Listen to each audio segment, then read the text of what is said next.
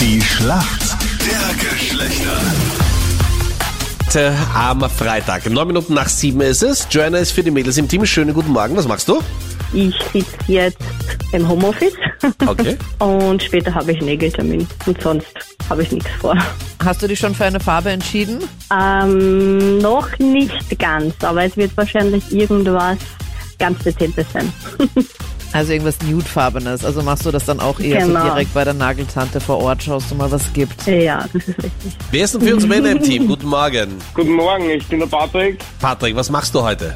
Ja, aktuell noch normal arbeiten. Ich sitze auch im Homeoffice zu Hause. Und am Nachmittag habe ich noch mit meinen Kindern Training und Okay. danach selber Fußballtraining. Und was machst du im Homeoffice? Was hast du für einen Beruf?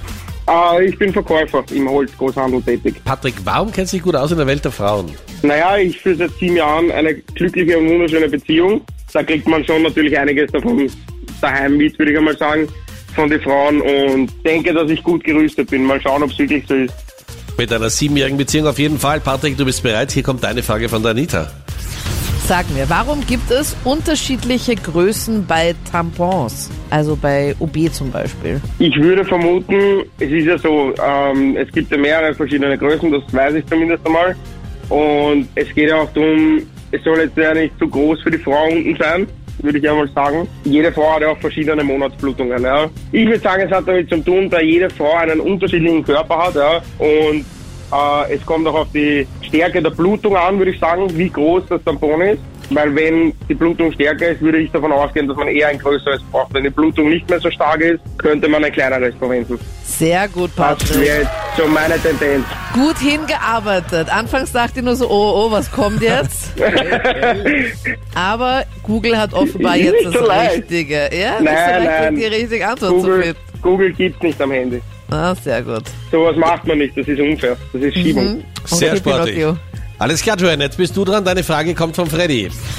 Ja, Joanna, es ist weder abwegig noch irgendwie einschlägig, sondern es ist für uns Männer notwendig, und zwar der Nippelspanner. Aber was ist denn ein Nippelspanner, beziehungsweise Nippeldreher? Nippeldreher.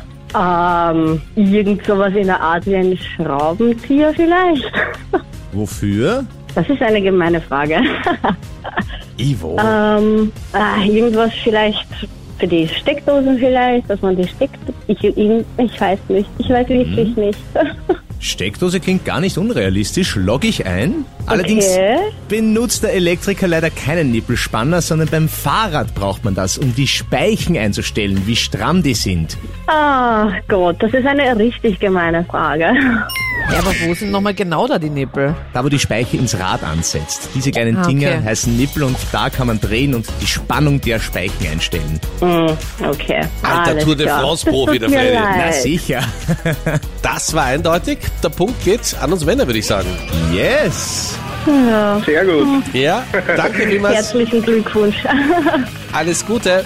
Alles Danke, Gute. ebenfalls. hat mich ciao. gefreut.